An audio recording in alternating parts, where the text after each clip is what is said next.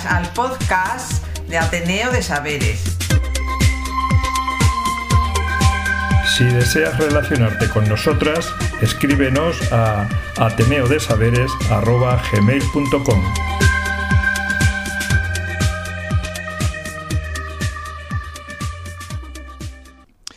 Hola, si estás ahí, te invitamos a quedarte y disfrutar juntos del Ateneo de Saberes. Bueno, pues en esta ocasión nos fuimos al taller de Pepe González, que está en el barrio de Bellas Vistas, para conocer su testimonio del oficio de tallador de cristal. El tallador de cristal que consiste en hacer dibujos o tallas en objetos como vasos, copas o jarrones, lo que se llama vidrio hueco. En este taller, que lleva abierto desde el año 1966, eh, está próximo a echar el cierre debido a que, bueno, pues eh, los cambios en los gustos de la gente hacen que no se sostenga ya como, negocio. Efectivamente, es un tipo de, actividad de, labor artesana que nadie no se, solicita ya o está únicamente de manera más residual en el tallado de algunos para un nombre o alguna alguna fecha y el taller el, el negocio de consta de, la parte de arriba, que era el. sigue siendo, vamos, el, donde están los productos expuestos a la venta, y luego abajo tiene un, taller eh, bastante grande. Sí, eh, efectivamente bajamos abajo al taller y él nos estuvo eh, enseñando todo lo que es el proceso de tallar el cristal a través de tornos con agua y piedras de afilar con diferentes tamaños y curvas. Nos decía que el tallador debería o debía de seguir las marcas indicadas en cada objeto para saber por dónde tiene que ir hasta que la pieza está acabada. Él comentó que empezó a los 16 años de aprendiz eh, con su padre eh, luego fue pasando a, Puridor y después ya pues pasó a, tallar y tuvo que hacerse cargo del negocio familiar tomando la responsabilidad del mismo. Nos decía que el oficio de tallador es bonito aun porque, creas cosas, aunque es un, bueno, es un trabajo artesano, pero que pasar ocho horas diarias en el taller es duro y te tiene que, gustar. Efectivamente, es un trabajo duro, es además un material muy frágil como es el, vidrio, eh, y lo que se hace efectivamente es como hacer talladuras, tallas en, la, en el cristal, los cuenta que a veces eh, la pieza de cristal se rompía, claro, se estallaba es decir, se requiere una, mucha paciencia y mucha precisión eh, en este trabajo artesano. Sí, también nos contó que, bueno, en su, en su esplendor el taller llegó a tener 16 empleados que cobraban su nómina y la prima a destajo. Bueno, pues eh, también eh, esos tiempos eh, en que mejor el negocio iba, pues eran tiempos en los cuales a la gente, al casarse, pues solían llevar como a jugar la, cristalería. Hoy eso suena raro, y se ha perdido y nos decía que ya incluso las parejas les basta con comprar cuatro vasos en una tienda eh, que, no, que no requiere de más. ¿no? Eh, Pepe mm, ya mm, bueno, tiene una edad de 63 años y nos decía que, bueno, que en cuanto eche el cierre al taller, pues eh, se jubila.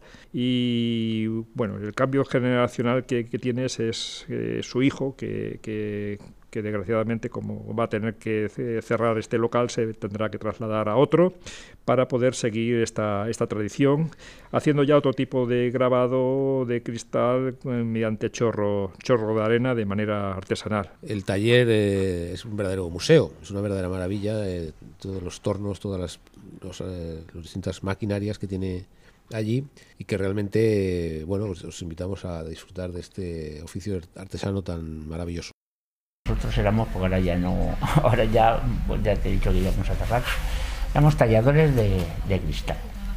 Eh, los dibujos se hacen en las copas, en los vasos, en los, jarrones. Y bueno, pues en eso consiste, en, hacer los dibujos y, bueno, las tallas, no son dibujos porque no son dibujos, son tallas. Y bueno, pues eh, eso es lo que es. No es un dibujo artístico. A ver, es, ar- eh, eh, es arte porque para hacer eso necesita arte, pero, pero no es el dibujo de decir dibujo un árbol o dibujo un, un ese. Eh, para eso tenemos otro sistema que es el chorro de arena, que bueno, es un dibujo, pero, pero es, digamos, es una cosa que, que es diferente a lo que nosotros nos hemos dedicado siempre. Sí. Ahora ya, pues bueno, pues las cosas... ¿Y la talla cómo se, cómo se realiza? La talla del- Pues la talla, eh, eh, tú sabes las, las las ruedas que tienen los afiladores. Sí. Hechas, pues bueno, hay de diferentes tamaños, de diferentes eh, curvas, terminando en pico. Entonces eso, puesto a rodar en un torno con agua, entonces se, ha- se hace un dibujito, o sea, se, se hacen unas marcas para saber el tallador por dónde tiene que ir y saber lo que tiene que hacer.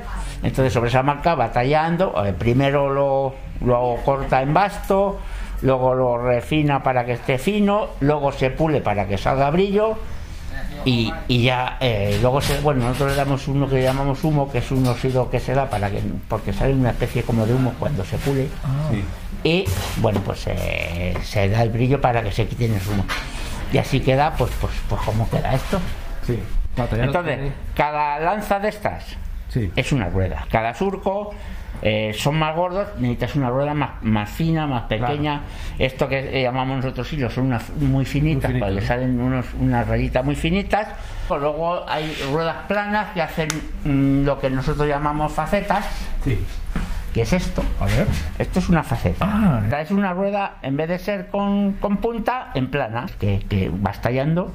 Primero las, lo haces en basto, porque claro, hay que comer el cristal.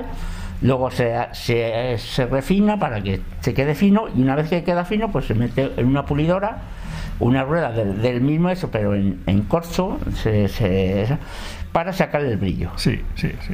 Y luego ya está. Cuéntanos dónde estamos. Bueno, pues esto ahora mismo estamos en la calle Doctor Federico Rubio y Galí, número 29. Aquí está el taller, bueno, aquí está el taller montado en el sótano. Son talleres calvos. Talleres Calvo, sí, Sí, Talleres sí, sí. Calvo. Y bueno, pues nosotros llevamos 55 años aquí. Padre entró aquí en el año 66 y bueno, pues hasta que el hombre murió y luego nos quedamos mis hermanos y yo. Sí. Y ahora, pues bueno, por desgracia tenemos que cerrar. Sí, no, no es una. bueno, las circunstancias mandan, la crisis, los- luego, pues eh, el sistema de ventas ha variado mucho. Ahora el internet, pues eh, venden por ahí. Que no tiene nada que ver con esto, mm, pero la gente por internet es muy complicado porque, bueno, pues aparte lleva yo una infraestructura de deportes, de, de cosas que, que para trabajar, porque nosotros hemos trabajado mucho durante años con, con tiendas, con tiendas de toda España, País Vasco, Zaragoza, Valencia, Andalucía. Eh, hemos trabajado, bueno, trabajaba mi padre, entonces bueno, pues sí, se, se tallaba, se iba a su representante, le vendía a las tiendas sus copas, sus cristalerías, pero bueno, luego ya cambió la cosa, las tiendas, por desgracia, las tiendas de regalo han ido desapareciendo, no quedan nada más que cuatro en los, Sí. en los centros comerciales y bueno, pues ya tampoco tira. Entonces bueno, pues eh, empezamos a vender al público, eh, sacamos la grabación de iniciales, personalizar las copas y los esos. Bueno, eh, hasta hace poco pues estaba no de moda. Bueno, la gente, ahora mismo la gente pues como solo quiere pasta, pues ahora te viene aquí, quiero dos copas y hago dos copas. No se puede meter en un taller, puesto que los, los gastos ¿Tu padre cómo, cómo llegó al oficio de, de- de tallista? Pues mi padre, eh, según nos cuentan, cuenta él, él estaba trabajando en un, en un taller de, de joven. Entonces él estaba trabajando, pues tendría 17 o 18 años o 20, no, no creo que llegase a más. Y mm, estaba trabajando y un día llegó el jefe y les dijo a los empleados, oye, coger lo que podáis, que me he jugado, me he jugado el taller al, al frontón, me parece que era. Entonces estaba el Hayalá y ese, y lo he perdido. Y entonces, pues cada uno cogió lo que pudo, género, copa, tal. Y mi padre, que estaba trabajando con su padre, con mi abuelo, pues cogieron unas ruedas y unos tornos y se montaron. Yo me incorporé, pues yo qué sé, yo venía aquí con 11 años o 12 a, pues eso, a limpiar el muestrario, a, a ayudarle a echar ese. Algunas veces me bajaba al taller y me hacían hacer estrellitas y cosas así, tonterías. Y luego ya, pues ya, aparte. Todo ha ido evolucionando. Bueno, luego pues ya sacamos eso de las grabaciones iniciales. Parece que resurgió el taller un poco y aquí hemos ido manteniéndonos durante esos años. Taller, el taller es muy bonito, o sea que claro, a veces es muy duro porque estás todo el día en agua, estás todo el día, depende de, de qué talla pues es más fuerte, más, más eh, duro para hacer. Pero bueno, eso es bonito porque vas, creas cosas. Entonces bueno, pues vas creando y vas viendo cómo, cómo te salen. Y bueno, pues eh, después de eso, pues, pues eso ya, ya es la costumbre, ¿no? Pues ya tienes, llevas desde niño viéndolo y bueno, pues te, te, te entra. Y, Pero y siempre, luego- siempre hablamos de objetos, que son copas, vasos, Sí, copas, sí, es jarras. todo, es todo eh, se llama vidrio hueco. Copas, vasos, jarras, jarrones. Eh, cristal plano es otro es otro oficio, o sea, lo que es las, las, las- las ventanas, las vitrinas, eso, es otro, eso es otro oficio, no, no tiene que ver con nosotros. Cada año salen cosas nuevas, hay, hay muchas, muchas historias, lo que pasa es que para, para tallar hemos metido eh, jarrones y figuras y cosas, pero que esas no podemos tocarlas. Entonces, mm, tampoco es una cosa que es- hagamos nosotros, lo hemos tenido de complemento a. eh, antes eh, la gente entraba con 14 años, que, claro, yo cuando te hablo de 14 años, pues cuando se empezaba a trabajar a los 14 años, no a los 16 como ahora, a los 18. Entonces entraba de, de aprendiz, empezabas a, a lo más sencillo que era pulir, o sea, darle brillo a la copa, que es, que es una que es ya ir sobre lo que ya está hecho. Entonces, eh, si tú haces un surco, pues vas a la rueda de bar para dar por el surco. A ver, que no es fácil, tienes que aprenderlo. Y una vez que pasan X años, pues ya te pones a hacerlo, a hacer tú el surco, la talla.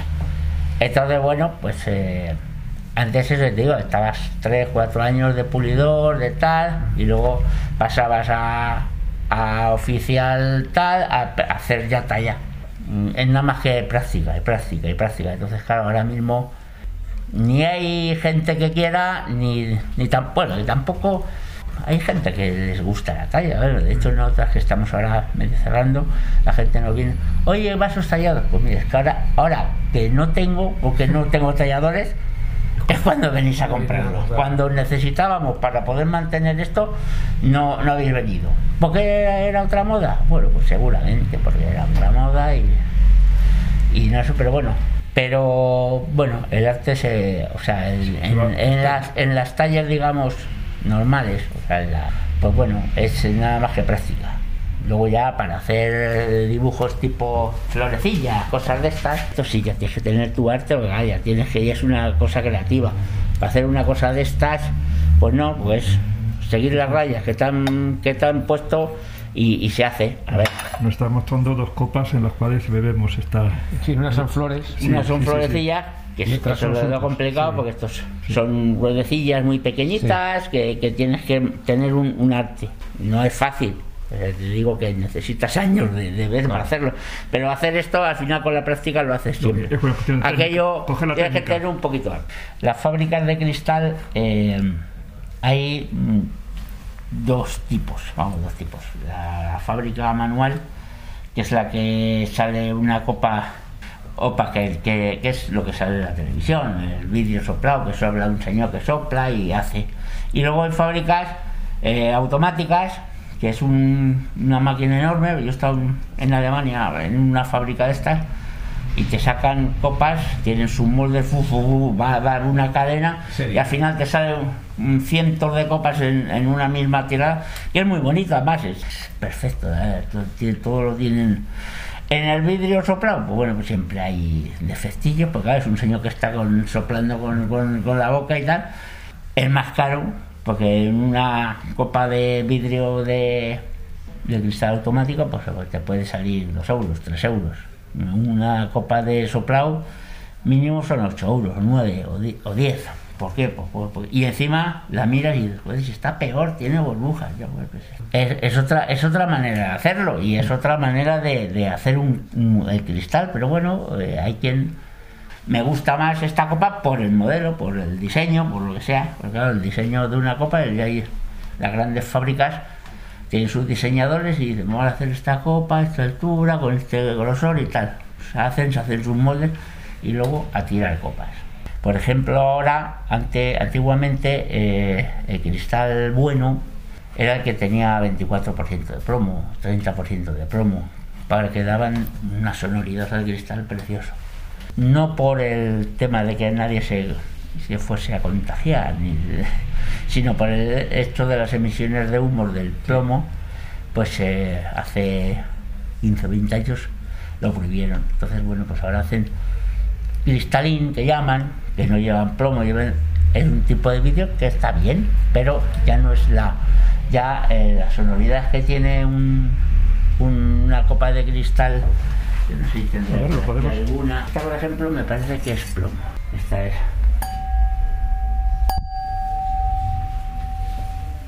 Esta. Y sin embargo le das a, Suena, tiene a esta.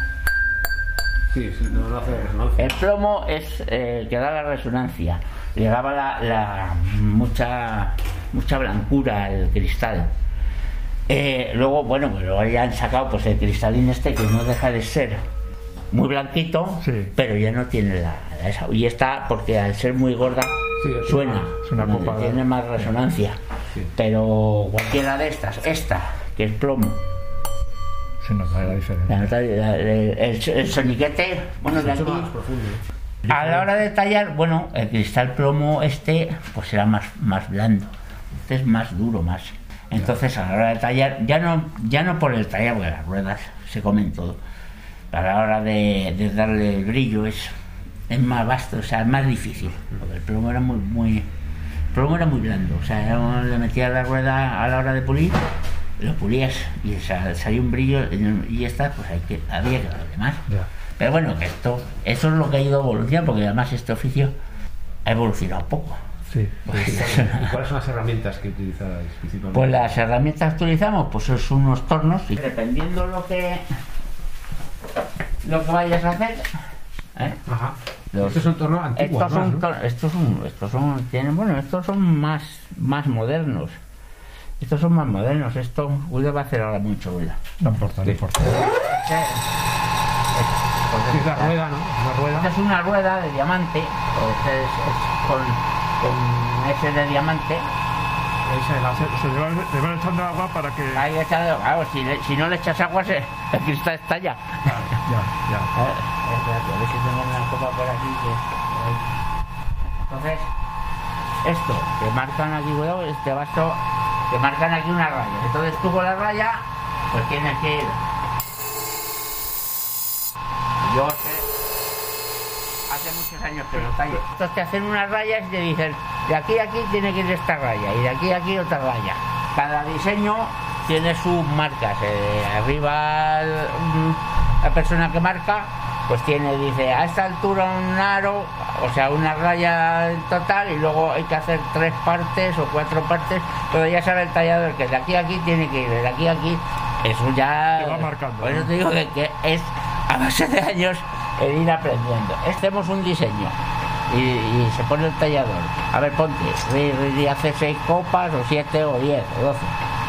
Y, y se calcula cuando se ha terminado, paras por el cronómetro y dices, pues tardamos X minutos en hacer la, La copa. o la- la- las 10 vas- copas a, a- a di- a di- a división y a tanto. Entonces, como eh, el precio lo calculamos, digamos, por minuto, o sea, tanto el minuto a, a 60 céntimos, a 100, o sea, ya depende del. Lo- lo sé. Depende también de las. ¿No tenéis de esta es esta otra máquina, bueno, esta máquina ahora está preparada. Esto es un disco para cortar. Nosotros lo utilizamos, eh, Eh, hemos, ya, hemos hecho muchas de botellas a vasos, sí. Esto una vez que se ha cortado, eh, pasamos Sí, a esta bueno. máquina. Es una cinta, bueno, esta cinta es pequeña, pero normalmente viene la cinta, Sí. la cinta grande. Entonces, esta máquina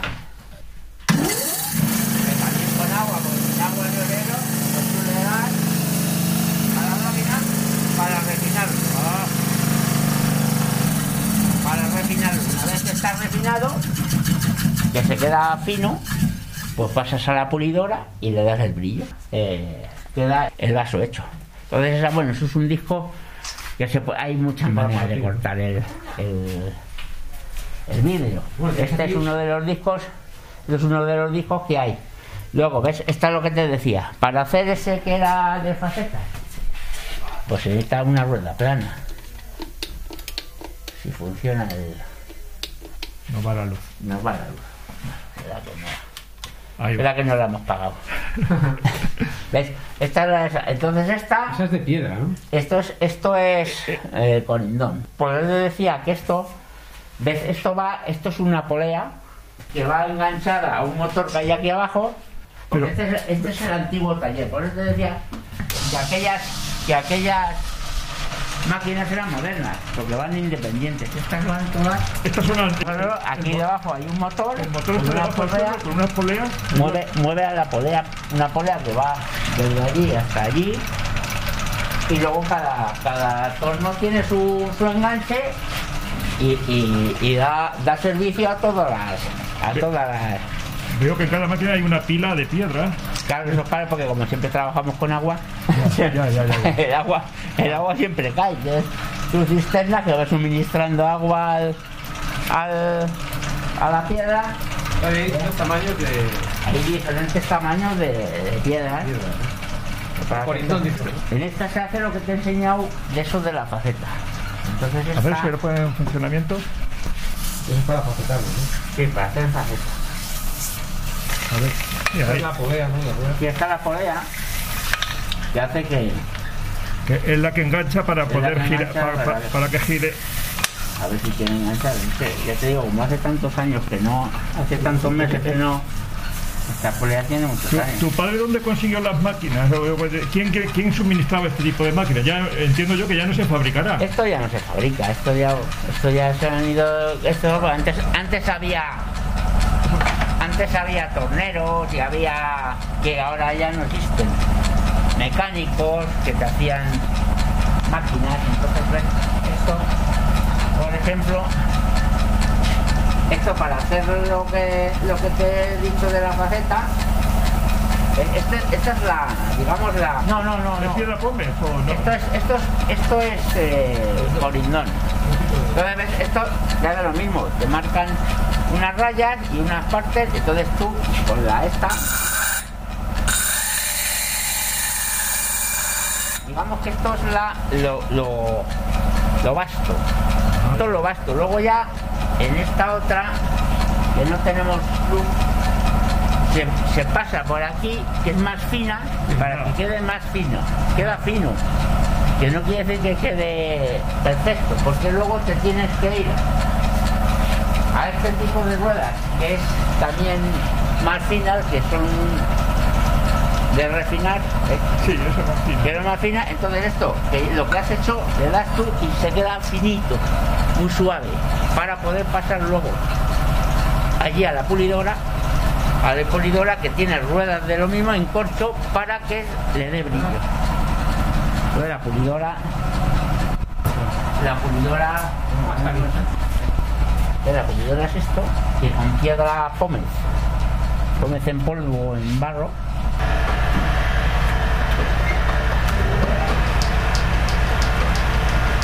esto tiene que tener, igual que el otro tiene que tener agua, Ah, pero, esto que- tiene que tener barro. Tiene barro, ¿no? El barro, el barro que es la piedra pómez, que es la que pule. va- El, el barro, vamos, el barro que es pómez en polvo, eh, eso es para pulir, para darle brillo. Esto, para darle brillo, friccionando, friccionando con el corcho, saca brillo a la. Ah, pero el, el contacto del barro con la rueda es para que... Eso para que siempre tenga, siempre tenga barro la rueda. Para que esté Esto, húmeda. para que esté húmeda, sí, siempre que el, el pómez se pega a la rueda, porque esta es una rueda de corcho que, que va cogiendo el pómez. Entonces, al ir eso, al friccionar, pues luego, esto lo, lo hemos hecho con la máquina ese para borrar. Entonces, si yo le doy. Esto, es- esto no es. eh, esto se hicieron porque había iniciativas. Mi padre, que era un innovador, quería, inventó. Y con un mecánico que había aquí enfrente, un señor mayor, bueno, de hecho, el hijo que tiene ahora 80 años ya, viene todos los días aquí, nos vamos a tomar un cafelito. Yo creo que no hay, hay- hay- yo no sé si habrá algún tallador, me parece que había un tallador aparte de aparte de nosotros. Pero bueno, aquí en Madrid pues había 10 o 12 talleres en su momento. Entonces, bueno, pues entonces, claro, pues entonces, antiguamente, es que como los tiempos han cambiado, pues eh, antiguamente, pues eh, uno se iba a casar, que era lo, lo lógico, y tenía que llevar a jugar su cristalería, su vajilla, y las cristalerías pues eran inmensas, con agua, copas de agua, de vino, de vino tinto, de vino blanco, de licor, de jarras, de botellas, de copas de coñac, o sea, y todo eso había que ir al- en el ajuar. Ahora mismo te vas a vivir con la pareja y, y te compras tres vasos en el Ikea y ya está, ya con eso me vale.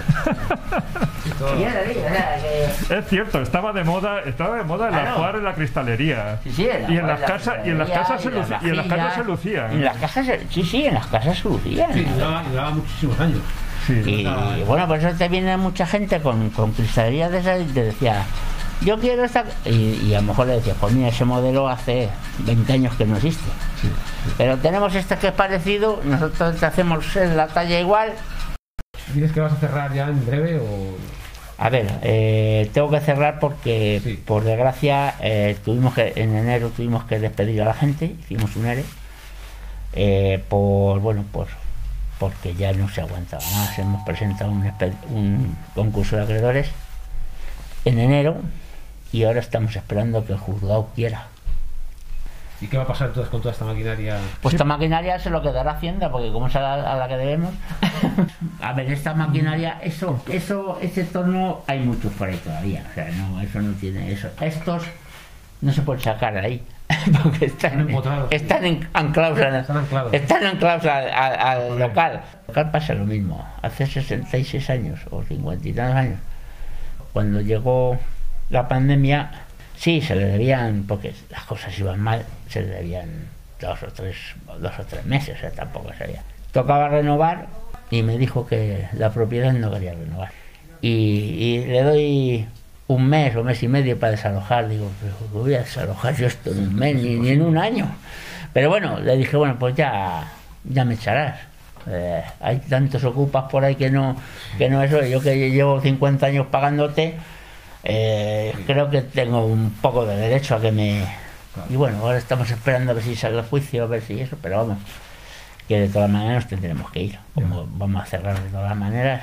Claro, yo ahora en cuanto que deje esto, pues me jubilaré. Me jubilaré porque, bueno, tengo ya 63 años y no me dan más opciones. ¿Dónde voy a ir? Tampoco me voy a dejar montar nada, porque claro, si me hacen un concurso de acreedores me van a decir que ¿de dónde voy? Otra vez a, a otro sitio. Y es así porque, él- él- de hecho, él estaba como empleado aquí y lo tuve que despedir también, o sea que no, no, no hay otra historia. Yo al principio pues me pasaba la noche sin dormir, ahora pues ya me he hecho la idea, pues, eh, he luchado lo que he podido y hasta donde he podido. Y como no he recibido ninguna ayuda, porque aquí en este país las ayudas se las deben de dar no sé a quién, o son más listos, bueno, son gente más lista que, que- que yo. Yo soy más torpe para estas cosas. Pero bueno, yo he llegado antes, justo antes de la pandemia, pues hubo un par de meses o tres que no pude pagar el seguro social.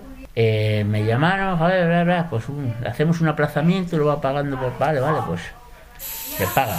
Llegó la pandemia, claro, no pude pagar el aplazamiento, pues no, no generaba un duro, claro, después de del, del 15 de marzo que no, no ingresé ni un chavo aquí hasta hasta hasta junio que pude abrir pues me llamaron a la social que me quitaba el aplazamiento que se lo tenía que pagar que me embargaba. Pero vamos a ver señores es que no ven ustedes lo que hay no lo ven. Ellos eh, tienen sus normas y si no pagas un aplazamiento te quitan todo eh, automáticamente compasión y, y Hacienda pues te pasa tres cuartos de lo mismo. Pague usted ya ya pero si es que pagar eh, págame usted el IVA. A usted yo prefiero pagar a mis empleados que no a ustedes. Yo mis empleados se marcharon y se marcharon quitando indemnización que no se la pude pagar que eso irán a donde puedan. Pero ellos su mes y su mes y su mes y su paga y su eso se los ido pagando. ¿por qué? porque ellos me han trabajado me han me han producido y, tienen que cobrar. ¿Que no cobra Hacienda? Pues Hacienda somos todos. ¿Qué quiero a ver? Si es que no hay otra historia. Prefiero que cobren mis empleados que coman a pagarle a un señor que no sé dónde va el dinero ese que le he pagado. A ver, esta, esta botella, nosotros teníamos un cliente que nos traía botellas y se las cortábamos. Se las cortábamos hacíamos vasos y él los vendía por internet. Tiempo, vamos, ¿Y eso no, no, no se separó o no? Eso, no eso se para. De todas maneras, esto es un. A ver, esto es reciclado muy bonito. Pero vamos, beber eh, en una copa con el borde fino, beber un zumo de ser. Es demasiado grueso. ¿no? Eh, vale, es muy gracioso, muy bonito, reciclado. Pero no, La gente no quiere. la gente. A ver, no la que no quiera, sino que yo para mí. Yo me, me das una, un vaso de cerveza un- con una copa fi- con el borde fino que está bebiendo, a, a meterme con un. Pues, bueno, pues no, a mí no me gusta. A la gente que lo haga. Mucho por. Ay, reciclado, guau, guau. Eh, eh, mucho postureo de reciclado porque realmente esto es un. es que me lo Un oigo, grosor demasiado grande, ¿no? es que tú imagínate lo que es este vaso, esto. Gracioso, ay, sí, pues es muy gracioso de vino. Pero este, este Claro, que claro. tiene casi un centímetro de, de grosor el borde, métetelo en la boca. Pues, pues que no. Pero bueno, ¿a quién le gusta? Yo lo, yo lo hago. Es, es como cuando me, me mandan grabar. ¿Graba usted el escudo del Barcelona o del Atleti o del otro? Pues a mí me es igual. ¿A usted me lo paga? Pues yo se lo grabo. Si yo no tengo ningún prejuicio en esas historias. Muy bien, Pepe, pues nada, lo vamos a dejar aquí. Muy bien. Eh, darte las gracias por este testimonio que nos estás ofreciendo. Y sobre todo, bueno, pues eh, ha sido muy valioso conocer tu taller, de cómo has llevado toda una vida de trabajo y un trabajo artesano sobre todo, y ver toda la- tu instalación, todo lo que has ido haciendo. Y nos parece pues un testimonio muy valioso que, que queda, que queda recogido aquí para quien sea gustoso de querer escucharlo. Así que de nuevo, muchas gracias. De nada, a vosotros por haberme escuchado. De acuerdo. Pues nada, Well,